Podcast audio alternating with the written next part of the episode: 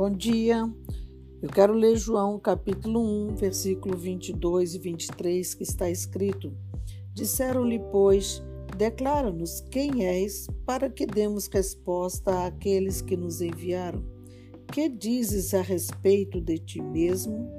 Então ele respondeu: Eu sou a voz do que clama no deserto. Endireitai o caminho do Senhor, como disse o profeta Isaías. Hoje eu quero falar um pouco sobre a vida de João. João era um homem de aspecto rude. Ele não tinha poder ou posição no sistema político judaico, mas esse homem falava com muita autoridade. A palavra dele era tão convencedora que era quase irresistível. As pessoas eram tocadas por essas palavras e isso passou a ser a sua identificação.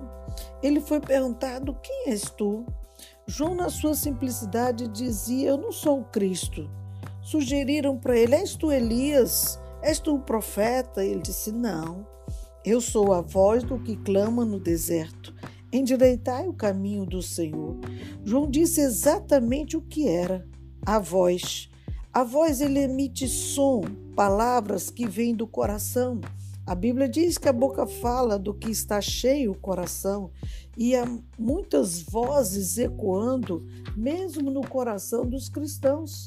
São sons de murmuração, são sons de desistência, sons de ódio, sons de morte, sons de ruína, sons de melancolia, de angústia, enfim, são vários sons que ecoam dentro da pessoa e acaba saindo através da sua boca, através de grosserias, brutalidades, ódio, vingança, morte, enfim, tem as consequências das palavras que estão saindo da boca de uma forma inconsequente. A igreja de hoje, ela também emite o seu próprio som. São amantes de si mesmos quando não direcionam o povo a Cristo, mas puxa para si, não anuncia o caminho da salvação, mas sim o caminho para a sua própria igreja.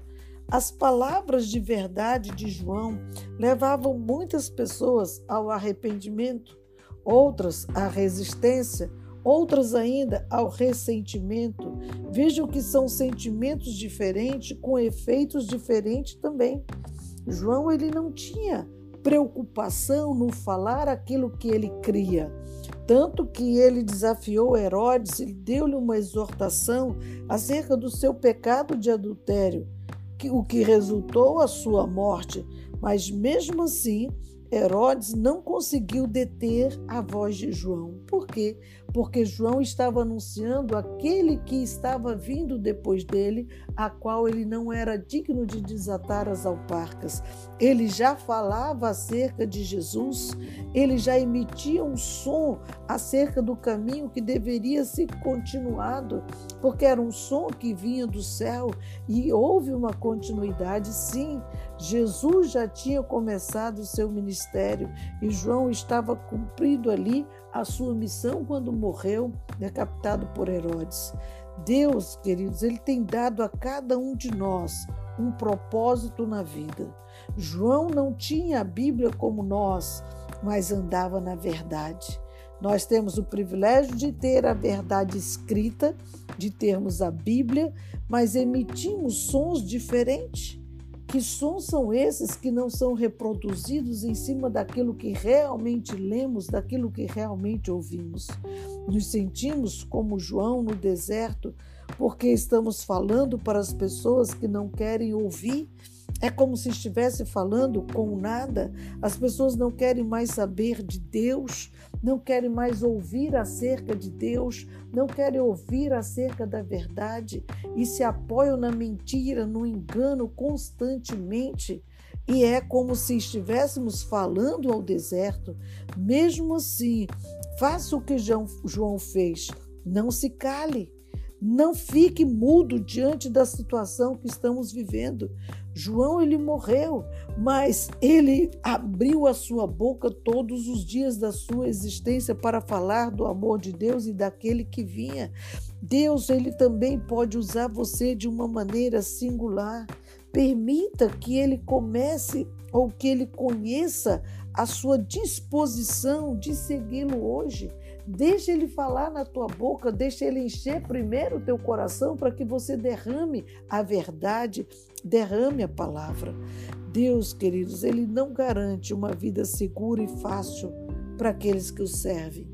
Isso ele não faz porque passamos por provações, por tentações, por provocações constantemente.